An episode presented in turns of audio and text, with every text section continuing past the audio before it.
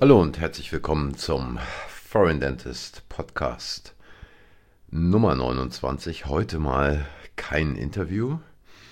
Äh, ein Interview gibt es in der nächsten Woche wieder. Da habe ich einen interessanten Gast, ähm, der aber jetzt noch nicht verraten wird und äh, mit dem ich über die derzeitige Situation von Mitarbeiterin in der zahnärztlichen Praxis spreche.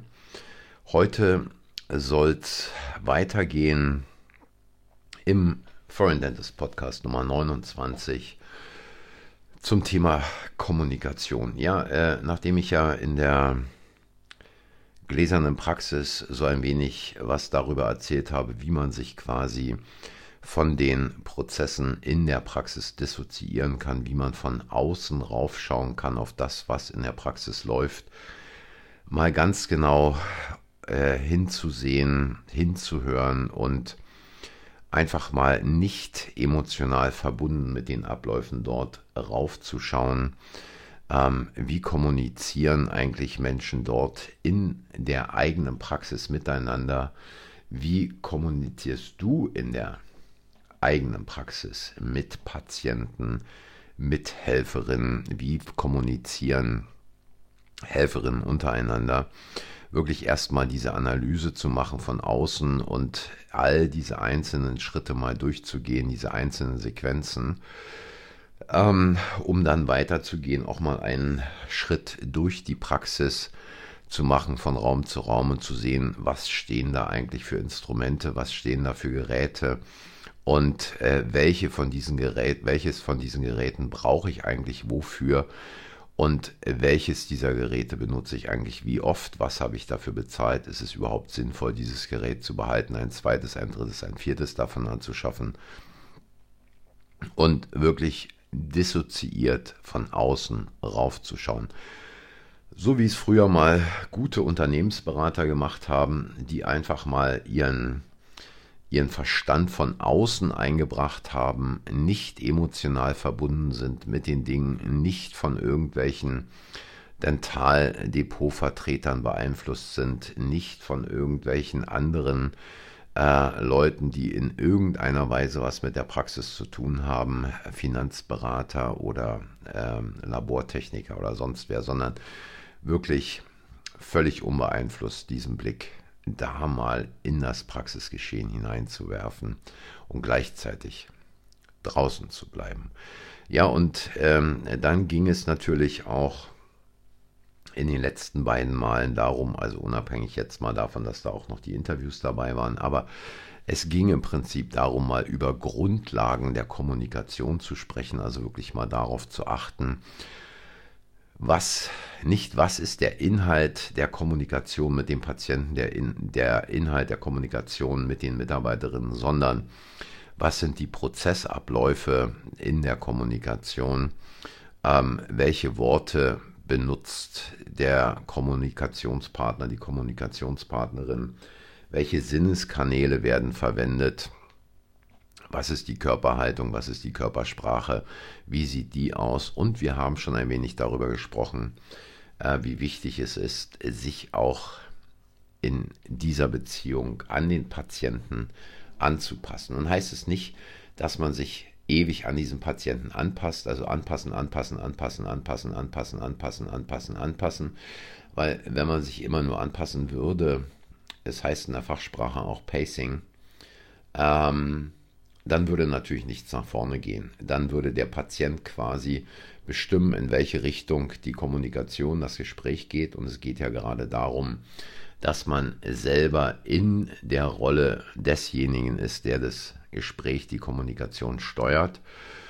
Und ganz wichtig dabei ist natürlich auch zu wissen, welche Fragen wendet man wie an. Also entweder offene oder geschlossene Fragen und dies dann im Zusammenhang äh, mit den Dingen, die man von dem Patienten aufnimmt und ihm widerspiegelt. Und ähm, dann natürlich an entscheidender Stelle, und das ist so eine Sache der Erfahrung, man muss sowas ein bisschen üben, dann auch zu wissen, wann man die Führung übernimmt oder den Lead übernimmt. Wann geht man also aus diesem Pacing, aus diesem Anpassen, Anpassen, Anpassen heraus und geht dann ins Führen über, also ins Führen der Kommunikation. Und ähm, dies sind Dinge, und ich habe es äh, jetzt auch in den letzten Podcasts oft genug angesprochen, die muss man wirklich üben. Die kann man zu Hause üben, die kann man üben, wenn man irgendwo in den Supermarkt geht, die kann man üben, wenn man irgendwo anders was einkaufen geht. Gut, einkaufen ist im Augenblick vielleicht nicht ganz so ähm, möglich oder sagen wir mal nur eingeschränkt möglich, aber das kann man in jeder Kommunikation letztlich, die man führt, ausprobieren und zwar auch ganz bewusst ausprobieren. Und ich habe davor auch davon gesprochen, dass es natürlich in der Kommunikation diese Filter gibt, dass Menschen gewisse Dinge generalisieren, dass Menschen manche Sachen äh, einfach tilgen, dass manche Menschen äh, aufgrund ihrer Filter gewisse Dinge verändern. Und es ist immer daran zu denken, dies ist nicht gut oder schlecht, sondern Menschen ähm, sind so. Also Menschen haben diese einzelnen Filter, jeder hat da andere Filter. Ähm, und diese Filter sind natürlich, was jetzt bestimmte Menschen anbelangt, immer ähnlich, aber trotzdem auch gleichzeitig in Details noch unterschiedlich. Und ähm, diesbezüglich sind es natürlich Dinge, die man da beachten muss in der Kommunikation. Und ich wollte heute eigentlich nochmal noch mal was, was glaube ich ganz, ganz wichtig ist, äh, worauf man achten muss. Ähm, ich habe es schon mal auch in einem der vorhergehenden Podcasts angesprochen. Ähm, es gibt so einen guten Spruch äh, bei Shaolin-Mönchen, die sagen, don't push, don't pull. Also schieb nicht und zieh nicht. Und wenn man es sich vergegenwärtigen will, ähm, man hält also eine Kette in der Hand und versucht an dieser Kette zu ziehen, ähm, dann wird diese Kette entweder irgendwann reißen oder einem aus der Hand springen. Und äh, gleiches gilt, wenn man also quasi versucht zu drücken, dann wird der Druck auf der Gegenseite genauso stark zunehmen und man kommt auch nicht vorwärts.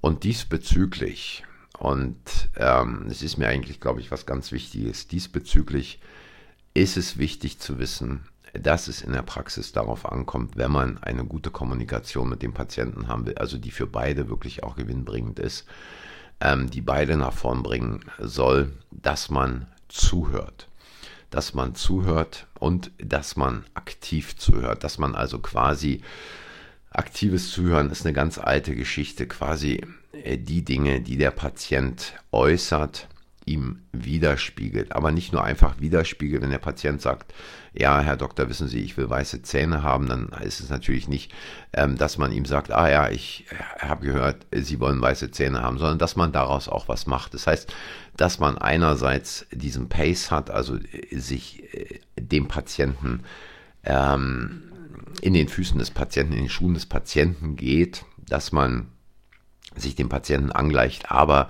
auch dies nutzt, um dann gleichzeitig wieder zu führen.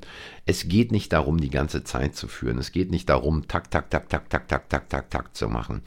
Warum nicht? Weil Patienten unterschiedlich sind, weil Patienten äh, viele Dinge überhaupt nicht kennen, von vielen Dingen überhaupt noch nie was gehört haben. Und wenn sie was davon gehört haben, dann vielleicht irgendwo von Tante Erna, Onkel Willi oder sonst wem, sondern dass man es wirklich, und da ist dieses aktive Zuhören auch eine schöne Geschichte, äh, dass man den Patienten dort in dieses Gespräch einbinden kann und ihm immer wieder widerspiegelt, ähm, was er denn jetzt verstanden hat, wie er es sagt und es dann vielleicht auch nochmal wiederholt, anders wiederholt und ihm nochmal anders erklärt. Und ähm, was man häufig so sieht, dass Kollegen versuchen auf YouTube mit irgendwelchen tollen Marketing-Ideen und Marketing-Sprüchen und Marketing-Schreiereien ähm, sich da gegenseitig auf die Schulter zu klopfen, wie viele Patienten sie jetzt wieder von irgendwas überzeugt haben. Es kommt nicht darauf an. Es ist völlig egal, weil äh, das sind alles keine Langstreckenläufer. Ähm, die Typen, die es da gibt, die mit tollen Sprüchen überzeugen, wollen, sind Kurzstreckenläufer, die allenfalls vielleicht gerade noch eine Mittelstrecke schaffen, aber nicht langfristig erfolgs, erfolgreich sein werden. Und ähm, es geht auch nicht darum, und ich habe es, ich schon wiederholt auch angesprochen, es geht nicht darum, den tollen Spruch zu haben, die tolle Erwiderung zu haben oder den tollen Trick zu haben, wie man einen Patienten vom Preis, von der Arbeit oder von sonst was überzeugt. Es geht auch nicht darum, und das ist, glaube ich, also der, der ähm, äh, so ein ziemlicher Blödsinn. Es ist einem Patienten zu fragen, auf einer Skala von 0 bis 10, wie schick wollen Sie Ihre Zähne haben? Also hallo, äh, ich gehe auch nicht zum Bäcker und der Bäcker fragt mich auf einer Skala von 0 bis 10, wie toll soll denn Ihr Brot schmecken? Ja, äh, sag ich dann vielleicht als Kunde, ja, na, pff, äh, kommt drauf an, 3 bis 4, was wollen Sie denn dafür haben? Nee, sowas ist völliger Blödsinn. Oder jemand geht ins Autohaus und, und der Autoverkäufer fragt ja ihr neues Auto auf einer Skala von 0 bis 10. Äh, wie sicher soll denn ihr neues Auto sein? Ja, also ähm, solche Fragen braucht man nicht zu stellen, weil solche Fragen sind Kindergarten, sind 70er, 80er Jahre, irgendwelcher billiger Jahrmarktschreier-Trick. Also sowas bringt einen letztlich nicht nach vorn, nicht nach vorn in der Kommunikation mit dem Patienten. Sowas bringt ähm, einen selber als Zahnärztin, als Zahnarzt sich nach vorn und genauso wenig den Patienten, der sich dann fragt, ja, Moment mal, was hat er mir jetzt für eine Scheiße erzählt? Also es kommt wirklich darauf ein, ein ehrliches Gespräch zu führen und einfach mal gewisse Dinge außen vor lassen, äh, die bei vielen Berufskolleginnen und Berufskollegen natürlich immer wieder auftreten und was ich auch merke, ähm, was ich auch mal angesprochen habe, als ich diese Videos der Bundeszahnärztekammer da besprochen habe. Wenn es auf bestimmte Themen im Patientengespräch, in der Kommunikation mit dem Patienten kommt, dann verändern sich bei vielen die Stimme von der Schnelligkeit, von der Höhe oder von der Tiefe. Ähm, die ganze Kommunikation wird dann häufig auf der zahnärztlichen Seite unsicher. Und man merkt es, weil sich, ähm, weil sich da in der Körperhaltung was verändert, weil sich was in der Stimme verändert. Und selbst wenn es nur Kleinigkeiten sind und man selber denkt, der andere merkt es nicht, der andere merkt es unbewusst. Jeder hat da ein Alarmsystem, was nicht sofort anspringt, aber im Nachhinein dann zumindest irgendwelche Zweifel hervorbringt und wo sich Leute denken, Moment mal, was waren an der Stelle, als wir da beispielsweise über den Preis oder als wir über irgendwas Zusätzliches gesprochen haben. Worauf es ankommt, ist, dass man von der eigenen Arbeit hundertprozentig überzeugt ist, dass man weiß, was man tut, dass man weiß, welche Qualität man bringt. Und wenn man diese innere Überzeugung hat, braucht man nicht mehr. Ähm, dann ist es nur noch eine Nebensächlichkeit, mit dem Patienten beispielsweise über den Preis zu sprechen, ähm, dann spielt das schon fast gar keine Rolle mehr. Und ähm, dann wird jedes Gespräch für beide Seiten, sowohl den Patienten als auch den Berater, den, die Zahnärztin, den Zahnarzt, eine ganz, ganz angenehme Geschichte. Und ich rate auch davon ab, und das ist meine ehrliche Meinung, Patientenberatung durch die Helferin, ähm, also heute heißt es ja durch die Mitarbeiterin oder die ähm, äh, zahnärztliche Fachangestellte äh, durchführen zu lassen, weil es gibt Dinge, die muss man einfach selber in der Hand haben, da muss man selber hinterstehen und die kann man nicht delegieren, auch wenn es zunächst vielleicht einfach für einen selber erscheint und man denkt, gut, die Last habe ich weg und darum muss ich mich nicht kümmern. Und es ist immer für mich stressend, solche Gespräche mit Patienten zu führen. Also dies war heute mal wieder so ein kleiner Exkurs auf so ein paar Dinge, die mir jetzt zwischendurch noch eingefallen sind, worauf es zu achten gilt. Und wenn ihr Fragen dazu habt, dann äh, es steht in der Beschreibung äh, ein Link, da könnt ihr mir Sprachnachrichten schicken.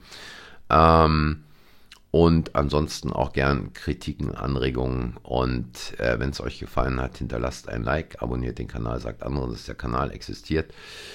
Ich freue mich über Nachrichten und wie gesagt, nächste Woche gibt es ein ganz, ganz interessantes Interview. Habe ich mich sehr gefreut, dass es zustande gekommen ist.